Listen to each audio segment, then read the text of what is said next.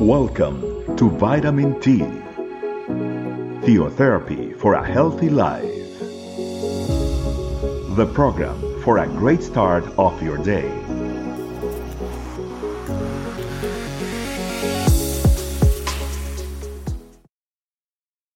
Hi, family.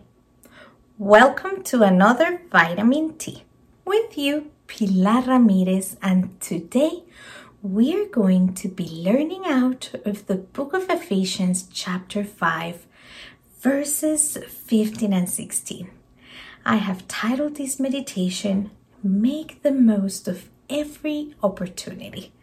I will be reading the verse in two different versions. The first one in the New King James Version says as follows See then that you walk circumspectly, not as fools, but as wise, redeeming the time because the days are evil.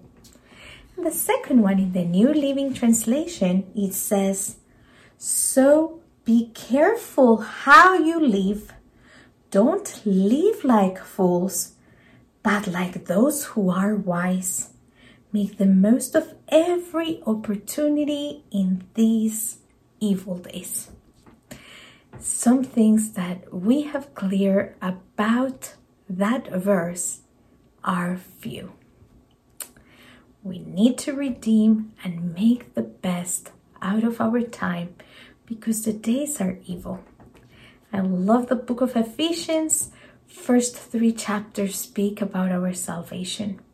Beginning in chapter 4, Paul is giving the teaching to the book of to the people of Ephesus about how they need to live their Christian life, how they need to put their former conduct, their old man behind, living by the renewing of their mind, receiving the Holy Spirit, putting their former conducts behind, being and living in the conduct of the love of the Spirit, and also to live according to the light that has been put in them.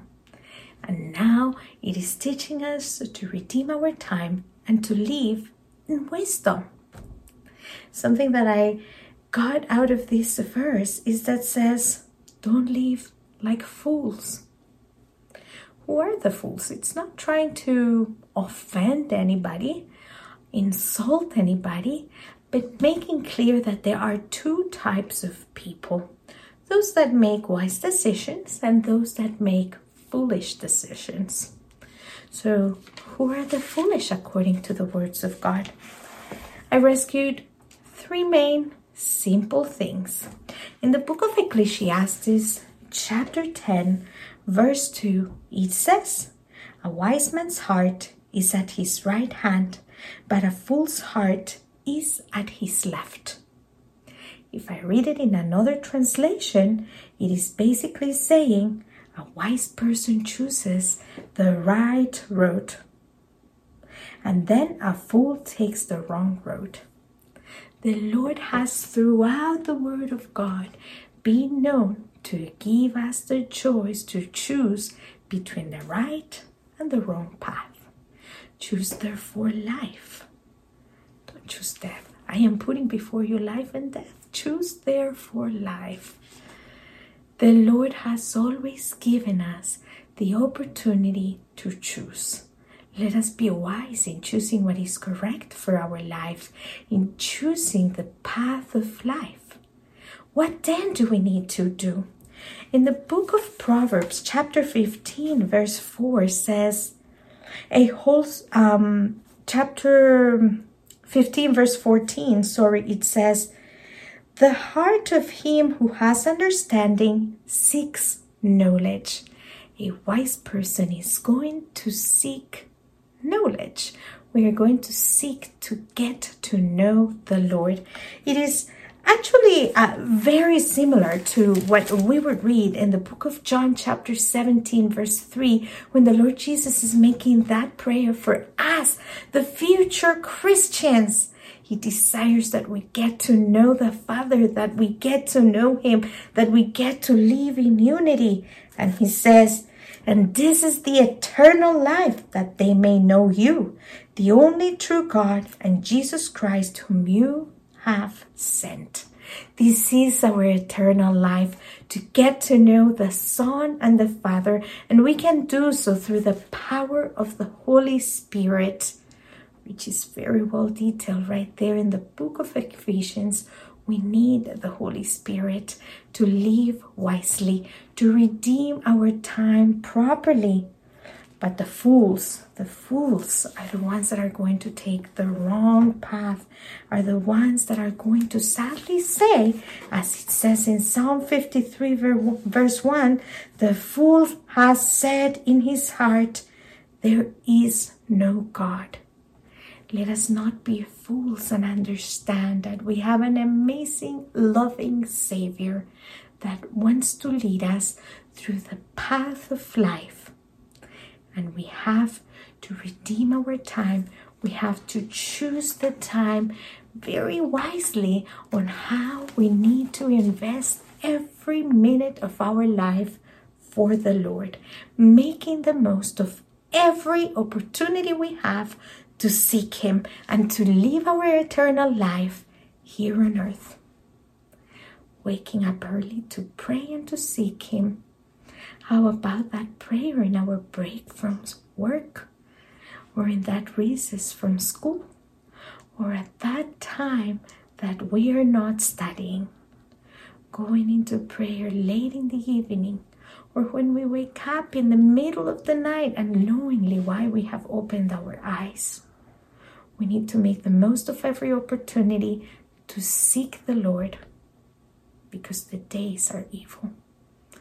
The devil is seeking us as a prey. He's seeking whom he may devour. He does not want us to live our eternal life with the Lord. But we need to be strong in prayer. We need to be strong seeking the Lord. We need to be strong getting to know Him every day. He's going to guide us, He's going to lead us into His presence. We need to make the most of every minute we have. Let us not waste it. Let's pray, family.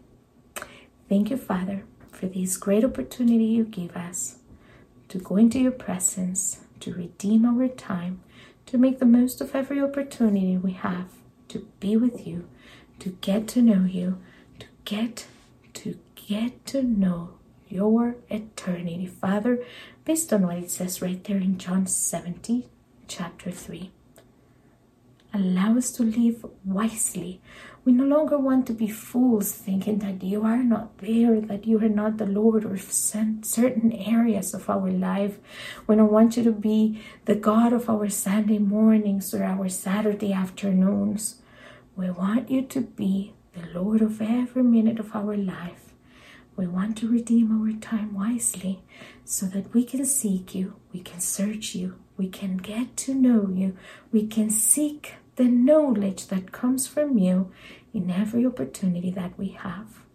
We praise you and we glorify you on this day, and we ask that you always show us the right path like the wise do. Thank you, Father. We exalt you and we glorify you. In Jesus Christ. Amen. See you in another Vitamin T family. Have a great day.